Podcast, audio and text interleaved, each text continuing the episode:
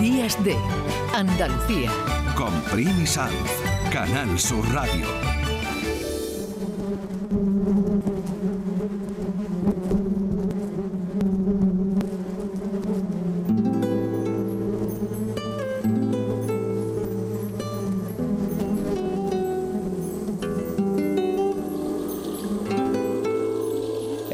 Mayo ha sido declarado por las Naciones Unidas como el Día Mundial de las Abejas.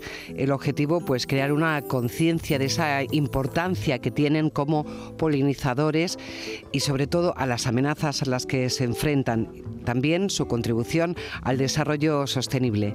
Las abejas, al igual que otros polinizadores, como las mariposas, los murciélagos y los colibríes, aparte de bonitos, están cada vez más amenazados por los efectos de la actividad humana en el medio natural. La Organización de las Naciones Unidas para la Alimentación y la Agricultura, la FAO, subraya que la tercera parte de la alimentación del ser humano depende de las abejas y que el 80% de las plantas gracias a la polinización de estos seres que a veces asustan y a veces conmueven. El 90% de las plantas con flores por este mayo florido y hermoso, dependen de estos pequeños insectos. ¿Pero qué son? Insectos tenemos que conocer las abejas para amarlas y sobre todo respetarlas. Así que les proponemos un viaje en torno a las abejas.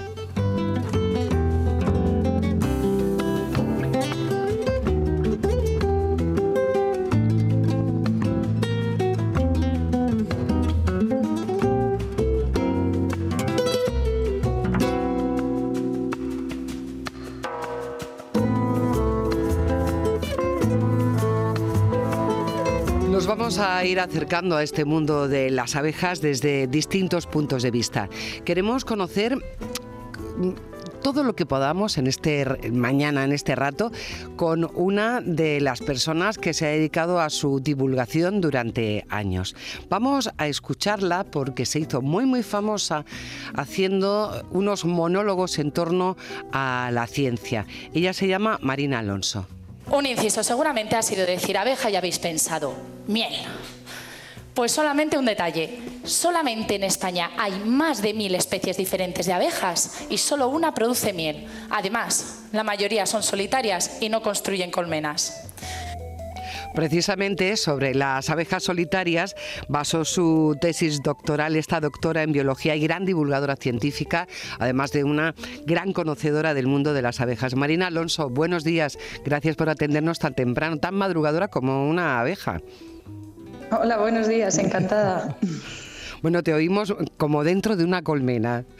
Marina. Sí, ya lo siento, estoy en una sala bastante vacía y es verdad que se me oye bastante con eco, perdón. Nada, nada.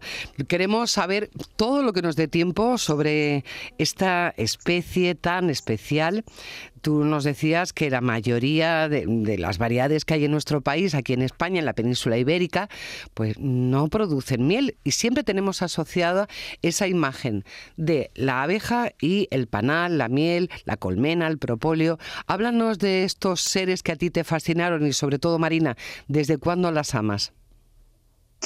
Pues realmente es algo que fui descubriendo con el tiempo, porque yo desde muy pequeñita, pues como la mayoría de la gente, piensan otros animales que son más llamativos, como el lince, por ejemplo.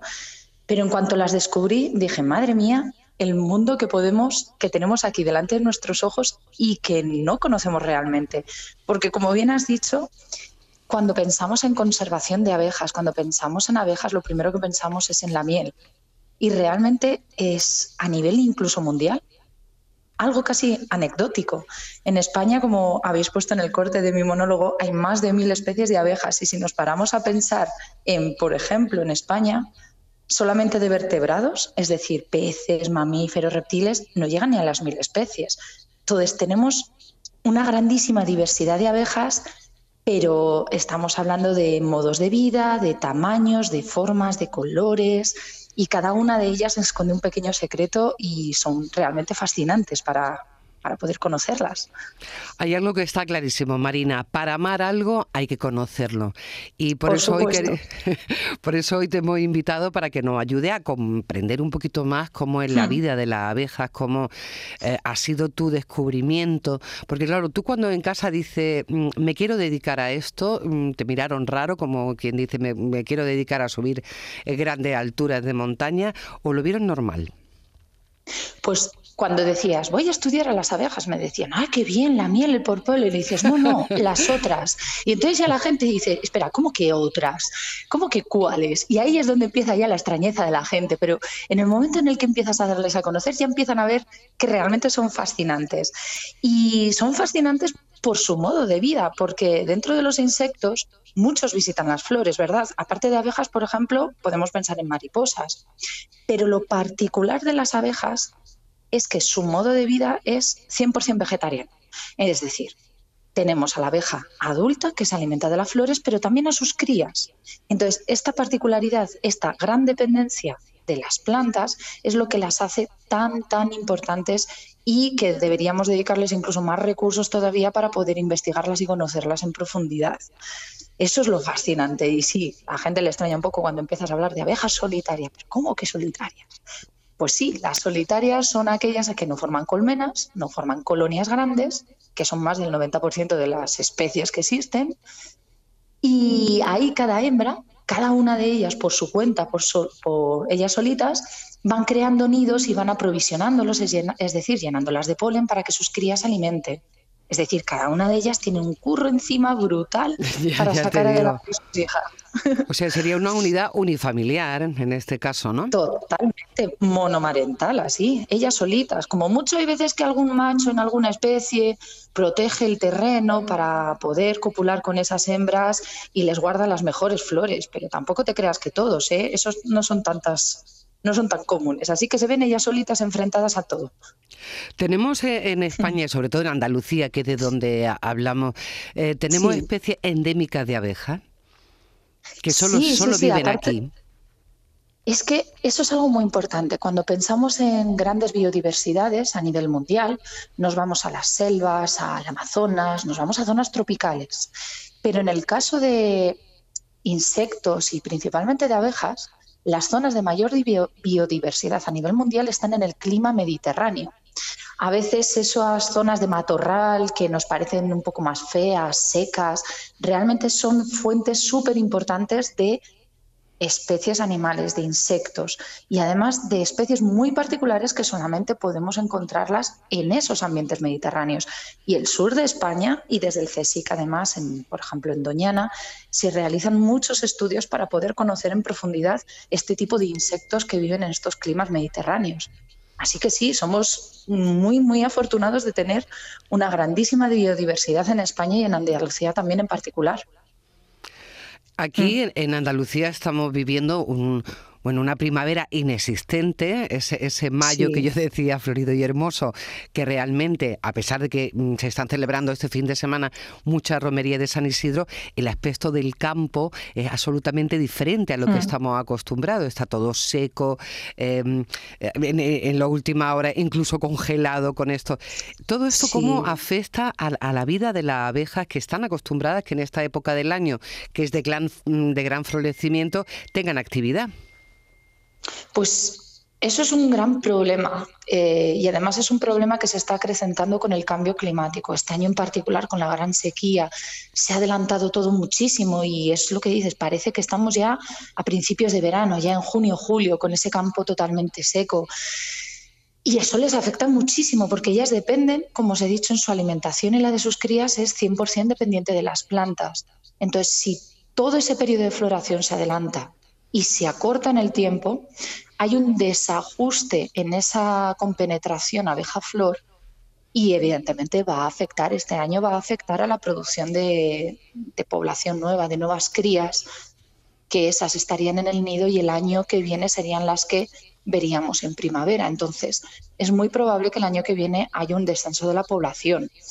¿Hasta qué punto le puede afectar? Pues esto de manera puntual a un año puede que no sea muy importante. El problema es que con el cambio climático, si ese desacoplamiento del periodo de primavera de floración y de presencia de las abejas se perpetúa en el tiempo, puede acabar con consecuencias mm, más graves para algunas especies.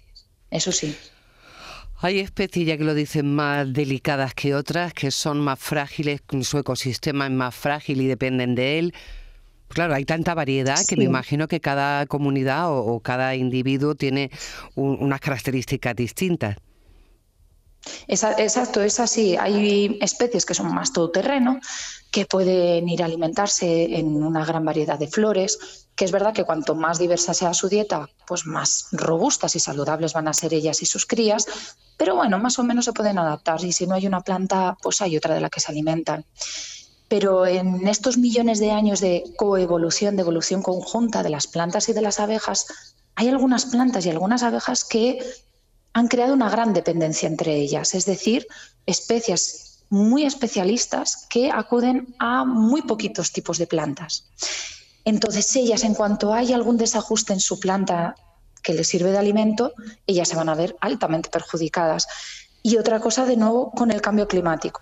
Hay algunas especies que están acostumbradas a vivir en un rango de temperaturas. Entonces, con el aumento de las temperaturas, ellas están empezando a sofocar. Es decir, pueden aguantar el verano, la primavera y el verano de Andalucía, vale, o sea, son unas campeonas. Pero como suba la temperatura, mm, ya se ven muy perjudicadas. Y eso se ve, por ejemplo, en las poblaciones de insectos en Sierra Nevada, por ejemplo, ¿eh? por poner una gran cordillera que tenemos además, allí. además hay un observatorio ahí, efectivamente, del calentamiento global. Y se ve su efecto sobre, por ejemplo, poblaciones de mariposas. Y ahí se ve como algunas especies que no toleran ese aumento de temperatura lo que hacen es desplazarse en altura, es decir, van subiendo ladera arriba un poquito más, buscando el fresco, buscando el fresco, pero va a llegar un momento en el que ya no encuentren ese hábitat, no encuentren ese espacio en el que pueden vivir adecuadamente.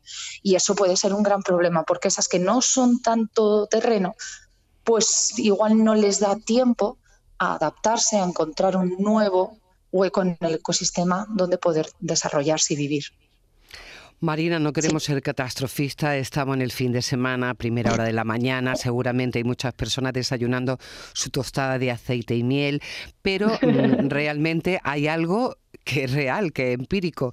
Estamos muy vinculadas en la vida de los seres humanos, están mm. muy relacionada con la vida de la abeja y están corriendo, estamos corriendo un grave peligro. Exacto, porque al final si pensamos en un ecosistema, un ecosistema está formado de un montón de eslabones, de una gran red que le da esa estabilidad. Incluso también hablamos de ecosistemas agrícolas. Y como hablábamos de esta gran dependencia de, los, de, las plantas, de sus polinizadores, siendo las abejas tan importantes dentro de esos polinizadores, tenemos que pensar en ese servicio que nos ofrecen a nosotros, que es lo que se conoce como servicio ecosistémico, esos servicios que ofrecen los diferentes elementos de un ecosistema. Y para nosotros, el 75% de las especies que cultivamos, a nivel mundial hablamos, dependen de los polinizadores y por lo tanto en gran medida de las abejas por lo menos para tener una producción decente, una gran producción. Eso al final se corresponde con más o menos un 30% de la superficie cultivada, pero estamos hablando de, por ejemplo, una gran cantidad de frutales, de hortalizas, que sin la presencia de estos pequeños aliados, pues su producción será muchísimo menor y hay muchos estudios y a ver, no podemos confiar todo a una sola especie, a la abeja de la miel. La pobre bastante hace ya ofreciéndonos esa miel tan deliciosa y todo tan increíble. Pero es que ella sola no puede polinizar todo. Y de hecho algunas plantas se le dan mejor que otras. Entonces tenemos que conservar esa gran diversidad de abejas y de otros polinizadores para podernos asegurar nosotros también nuestra alimentación en el futuro. Así es. Bueno, ya saben que las abejas no son enemigas, sino aliadas fundamentales. Ha sido un placer tener aquí a Marina Alonso, porque habla con mucho amor y mucha pasión sobre estos seres diminutos que tanto bien hacen al planeta y a, nosotros en consecuencia. Marina, que sea un buen fin de semana, muchísimas gracias y a disfrutar y a celebrar este Día de la Abeja. Eh, encantada de que todo el mundo se anime en cuanto salga un poquito del sol y quede un poquito de calor, que se acerque a las flores a ver si puede empezar a descubrir esos pequeños aliados y las empieza a ver y a darse cuenta de que siempre han estado al lado nuestro polinizando.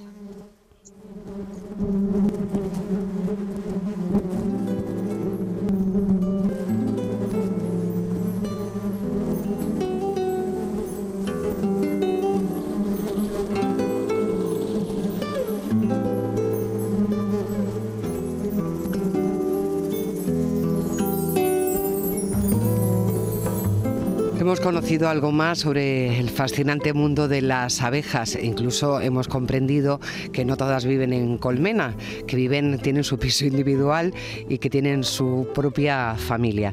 Hay abejas que se desarrollan sobre todo en espacios naturales, en el campo. Pero hay también un proyecto de la Universidad de Málaga que pretende que las abejas convivan con nosotros en las grandes ciudades. Hoy, el Día Mundial de las Abejas, bueno, se, organizó en esta semana, pegadito a este día, una actividad eh, en la Universidad de Málaga, donde desde el año 2018 existe un proyecto que se llama Apicampus. María del Mar Trigo es profesora del Departamento de Botánica y Fisiología Vegetal y además es la directora científica del Jardín Botánico de la Universidad de Málaga. Es investigadora principal de este Apicampus. Muy buenos días, María del Mar, ¿qué tal? Hola, buenos días. Bueno, aquí estábamos aprendiendo y celebrando con las abejas su día. Ustedes también en la Universidad de Málaga han organizado algunas actividades en torno a, este recordatorio de la importancia de las abejas en nuestra vida, en nuestro futuro. Y me gustaría conocer algo más y contárselo a todos los andaluces de lo que es Apicampus, porque llevan ya desde el 2018 trabajando en él, así que ya tendrán mucho que contar. Pues sí, la verdad es que tenemos bastantes resultados. Y bueno, lo primero es decir que es un proyecto experimental, que no es una cuestión de que ahora todo el mundo vaya a poner colmenas urbanas en sus terrazas. No Ojalá tuviéramos terraza, María del Mar, para tener incluso una colmena. bueno, no estaría mal, pero en principio es un proyecto experimental, como venía diciendo, y lo que estudiamos eh, sobre todo es el comportamiento de las abejas en las ciudades cuáles son sus fuentes de alimentación. Y mm, hemos visto que los jardines y las plantas de jardinería, las plantas ornamentales, pues constituyen una fuente muy importante de alimentación para ellas, tanto de polen como de néctar, para luego fabricar la miel. Y paralelamente a esto, pues también se están haciendo algunos estudios sobre mm, la composición en cuanto a la población de polinizadores en todo el campus universitario, se están viendo pues distintos tipos de comportamiento dependiendo de la zona y de la mm, vegetación que hay en cada una de las zonas, porque no solamente son importantes las abejas como polinizadores, que hoy es su día, sino también el resto de los polinizadores, porque sin ellos no tendríamos eh, los frutos, no tendríamos la cantidad de comida que necesitamos, porque el 80% de las plantas cultivadas tienen como polinizadores a las abejas, pero bueno, también en el medio natural son importantes, no solamente las abejas, sino también otros polinizadores. Y luego comentar un estudio muy interesante que se ha hecho sobre el propóleo. El propóleo es una especie de resina que elaboran las abejas, quizás el producto menos conocido de la colmena, y que utilizan para sellar las rejillas, las pequeñas grietas que hay en la colmena. Entonces, este propóleo ya desde hace tiempo se utilizaba como medicinal pero ahora se ha puesto de manifiesto y se ha publicado en una revista de farmacéutica mm, que tiene mm, poder antitumoral contra distintas líneas celulares de tumor de, tumor de mama y de cáncer de colon, por ejemplo, ¿no? Que son además muy habituales esto, sí. Sí, y mm, por desgracia, pero son estudios muy interesantes, desde luego son resultados hechos in vitro, quedaría mucho para que esto se pudiera poner a disposición de la comunidad en plan de medicamento y todo eso, pero bueno, ya abrimos ahí una, una línea. O sea que han avanzado en, distintos eh, campos, podríamos decir, eh, desde el año 2018 hasta ahora en este Apicampo. María del Mar, ya que la tenemos aquí, que están ustedes estudiando el comportamiento de la abeja, en este caso en la ciudad, ¿son muy distintas? Eh, ¿Su comportamiento es distinto a lo que podría ser una abeja de pueblo? Pues no, el comportamiento no es diferente. Eh, lo que es diferente son las fuentes que utilizan para alimentarse, porque hemos visto que si una abeja mm, encuentra comida, encuentra alimento a 500 metros, no se desplaza a 3 kilómetros. Entonces, utilizan los recursos que hay más cerca de la colmena, los recursos del entorno.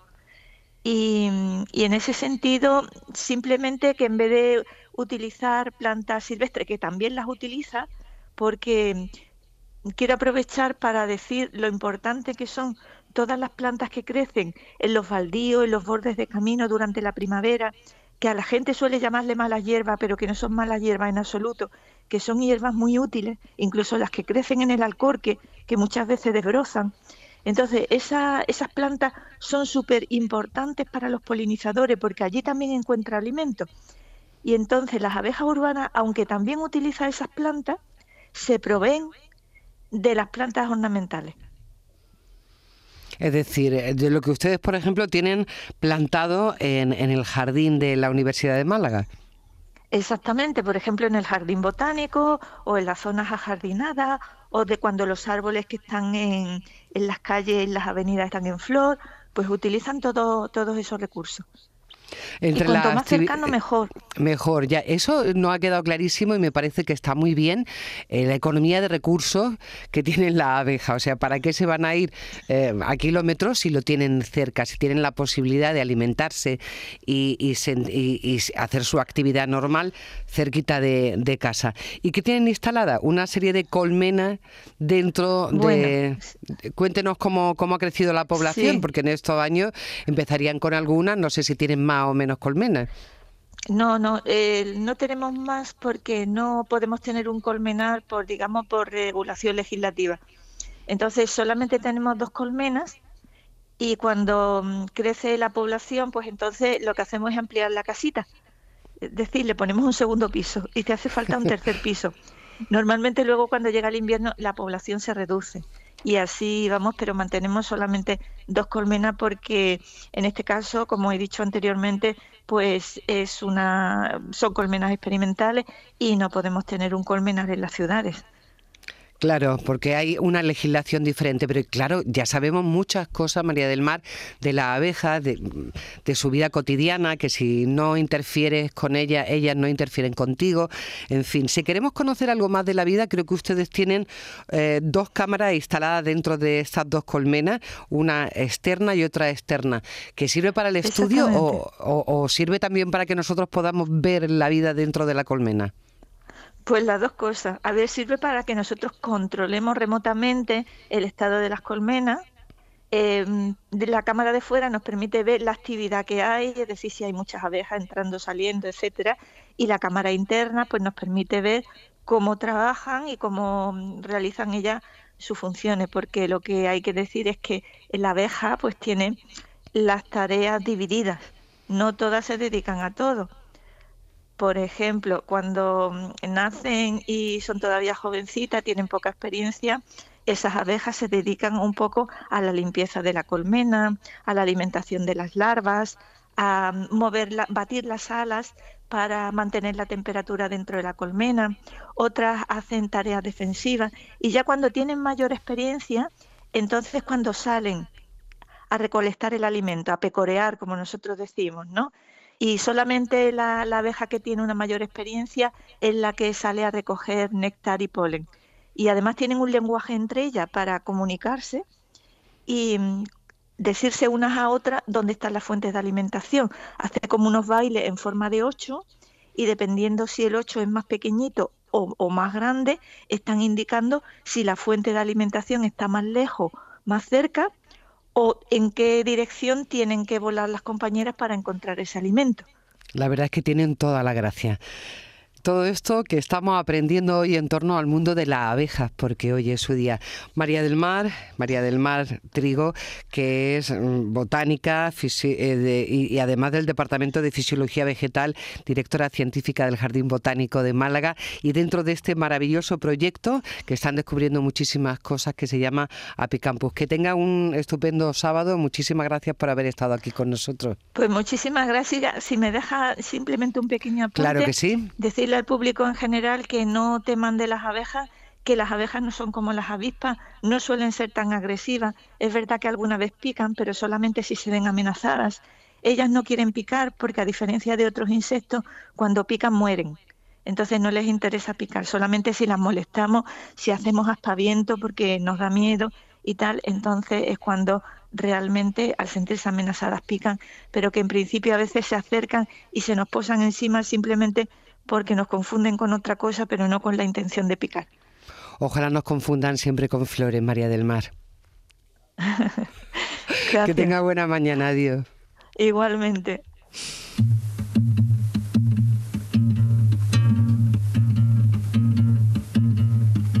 De todas las flores que sembramos, solo quedan unas encendidas.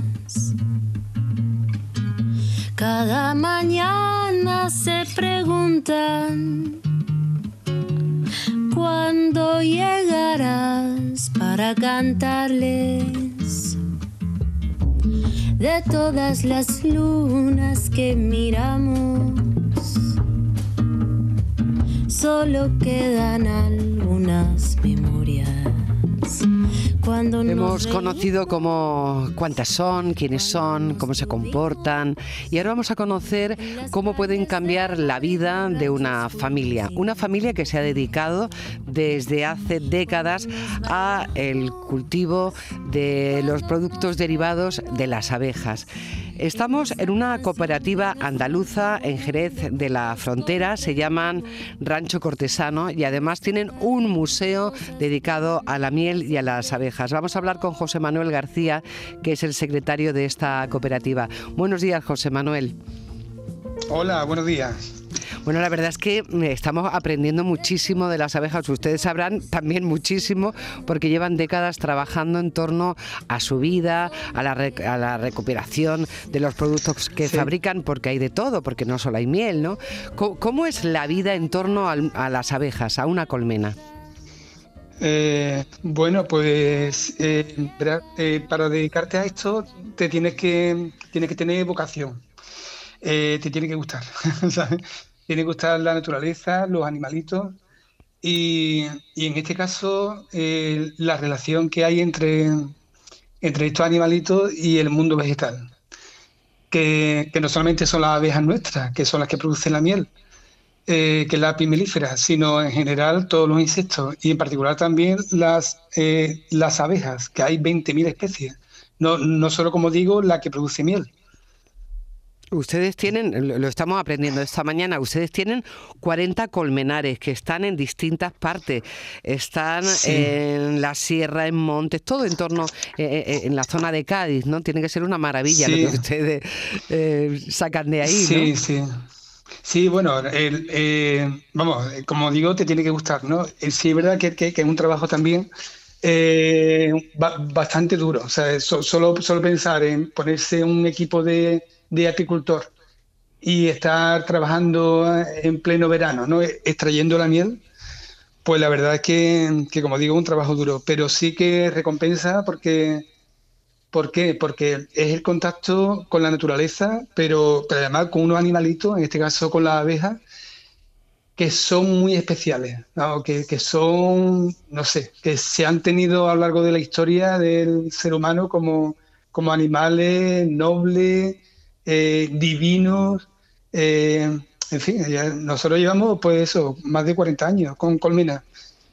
Qué maravilla, porque claro, eso, es una tradición y un conocimiento que han ido pasando eh, de, padre a hijo y que ahora ya tendrán una nueva generación preparada, ¿no? Bueno, estamos en ello. estamos en ello y yo creo que lo vamos a conseguir porque, porque como digo, además es necesario es necesario esa transmisión de conocimiento, eh, en este caso con la abeja, porque, porque, bueno, porque la abeja es que juega un papel eh, no importante, sino imprescindible para la vida, pero no para la vida en general, sino para la vida nuestra. Entonces, vamos, eh, es, pues eso, imprescindible, vamos, esa transmisión de conocimiento. Y al hilo de eso, pues eh, además de la visita de los colegios, de los grupos, de las familias ¿no? que quieren conocer el mundo de la apicultura de la abeja, pues hemos puesto en marcha, coincidiendo con el Día, con el día Mundial de la Abeja, que es hoy, precisamente 20 de mayo, hemos puesto en marcha, como digo, una visita virtual a las colmenas. Es decir, en tiempo real, pues se puede hablar con la, con la apicultora o con el apicultor y preguntarle y conocer y ver bueno, pues una colmena por dentro, que no se puede ver, si no, si no, si no estás protegido. O sea que nos vamos a ir al campo y encima vamos a poder ver una colmena, preguntar al apicultor o apicultora. Efectivamente. hablaba José Manuel García de Rancho Cortesano, que allí van muchos niños eh, pues para conocer el Museo de la Miel y, y, de la abeja. Eh, ¿Cómo se mm. comportan los niños en el mundo de la abeja? Tiene que ser para ellos fascinante, ¿no? Mira, es muy curioso, muy curioso, porque, eh, claro, eh, la visita dura unas 5 o 6 horas y entonces pues se le da conocimiento, eh, información. Pero claro, todo ese conocimiento y esa información de alguna manera se olvida con el paso del tiempo, de los años, ¿no? Pero hay algo que queda dentro y eso es lo que nosotros intentamos. algo que queda dentro a través de las emociones, de los sentidos, donde juega el olfato, juega por, supuesto el gusto, porque prueba la miel, eh, lo, bueno, la vista, lo visual, ¿no? Ver también un poquito de miedo, porque es normal, o sea, estamos pensando, la abeja para mí es un animal noble, pero si nosotros vamos a la colmena y abrimos la colmena y la molestamos, pues evidentemente se defienden. Entonces, esa sensación de miedo, vestido con, con, el traje de apicultor y ver a la abeja, ver la reina, ver la cría, ver... Eso es lo que no se olvida. Y eso creo que es importante que no se olvide pues para, no sé, para, conservarla, para guardarlo toda la vida y lo que se conoce pues se valora y se quiere. y se defiende y se protege. Y esa ha sido nuestra intención en este recorrido por el mundo de la abeja, conocerla un poco mejor y comprender la, importancia que tienen en la existencia del ser humano en este planeta. Mm. Rancho Cortesano nos propone hoy visitar una colmena en Jerez de la Frontera, en, los montes y la sierra de, Cádiz, ver cómo se, comportan y no olviden que mm, son más de 40 años trabajando en el entorno de, de la abeja de esta familia que ha conseguido cinco primeros premios como mm, productos de calidad en, en todo el mundo. Así que desde aquí, José Manuel, muchísimas gracias por haber participado y sobre todo enhorabuena por el trabajo que estáis haciendo. Nada, muchas gracias y que yo animo a eso, a que a que se conozca en este caso el mundo de la apicultura, de la abeja, que, que como digo pone en relación, una relación muy estrecha, muy íntima el mundo vegetal con el mundo animal y que nosotros dependemos de las abejas. Las abejas no dependen de nosotros, sino nosotros de ellas. Así que por la cuenta que nos traen, las tenemos que proteger. Con eso nos quedamos. Menuda frase. Gracias, José Manuel. Nada, muchas gracias. Buen día.